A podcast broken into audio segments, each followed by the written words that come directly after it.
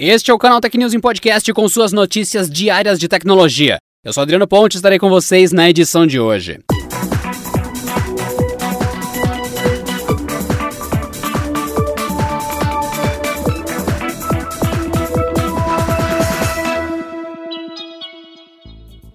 Após impor regras que ameaçam o suprimento de componentes da Huawei, o governo dos Estados Unidos sinalizou que está disposto a afrouxar as restrições. A notícia foi publicada pelo jornal Financial Times, citando fontes em Washington, e indica que a liberação do fornecimento estaria condicionada a um detalhe: que as peças não sejam usadas pelos negócios 5G da empresa.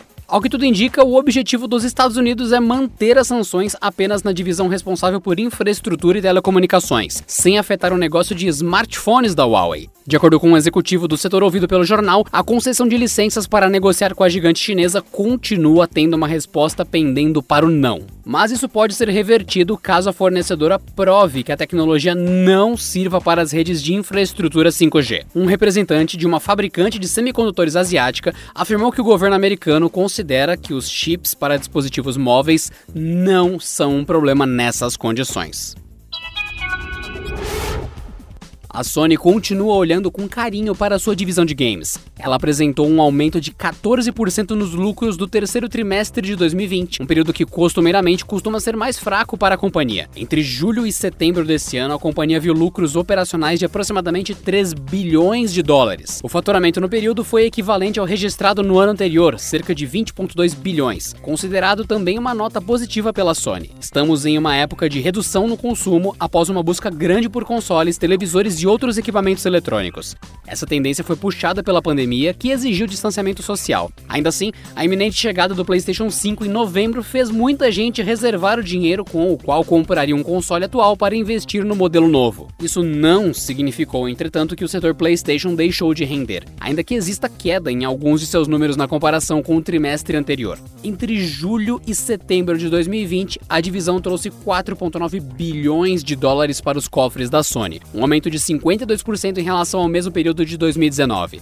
Os lucros aqui foram de 1 bilhão de dólares, também considerados bastante positivos para a companhia. A Sony chamou atenção para o aumento na venda de jogos, com 80,9 milhões de títulos comercializados nos três meses, sendo 12,4 milhões de exclusivos desenvolvidos pelos estúdios da própria companhia. Ela atribuiu esse sucesso a Ghost of Tsushima, com 2,4 milhões de unidades comercializadas apenas em seus primeiros três dias. Enquanto isso, o serviço de assinaturas PlayStation PlayStation Plus chegou a 45,9 milhões de assinantes em todo o mundo, quase um milhão a mais em relação ao trimestre anterior.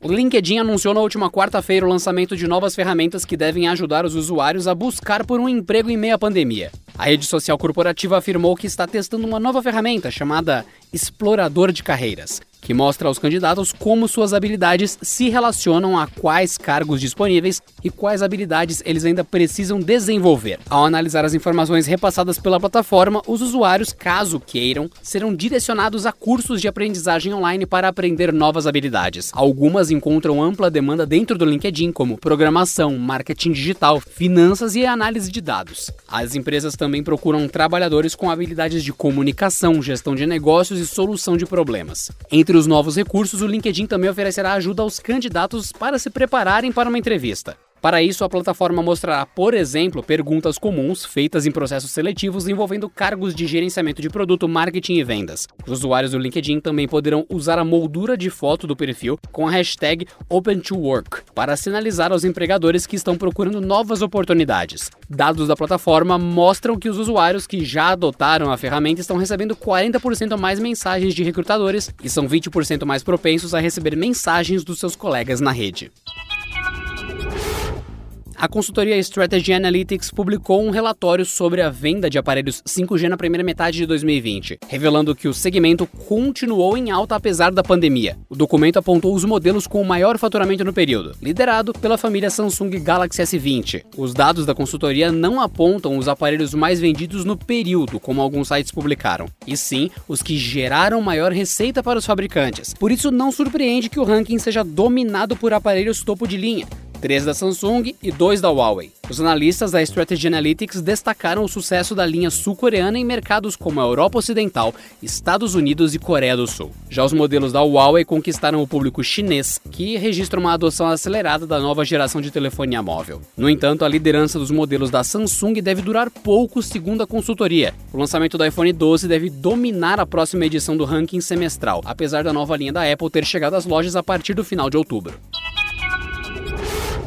a Apple liberou uma atualização do seu app Clips, lançado em 2017 e que permite gravar e editar vídeos no iPhone ou iPad.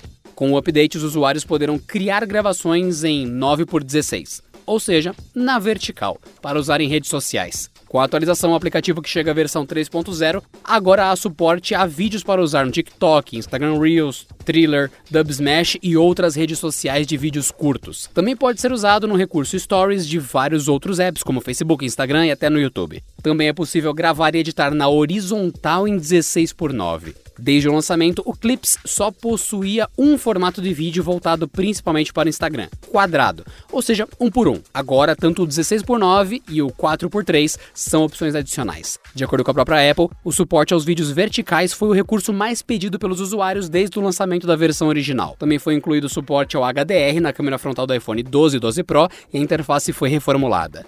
Há ainda novos filtros, 24 novas trilhas livres de direitos autorais e novos adesivos de redes sociais. No iPad, o app abre no modo paisagem como padrão e possui suporte ao Magic Keyboard, Apple Pencil e outros acessórios. Ao terminar, o usuário já pode publicar o vídeo diretamente na rede social de sua preferência.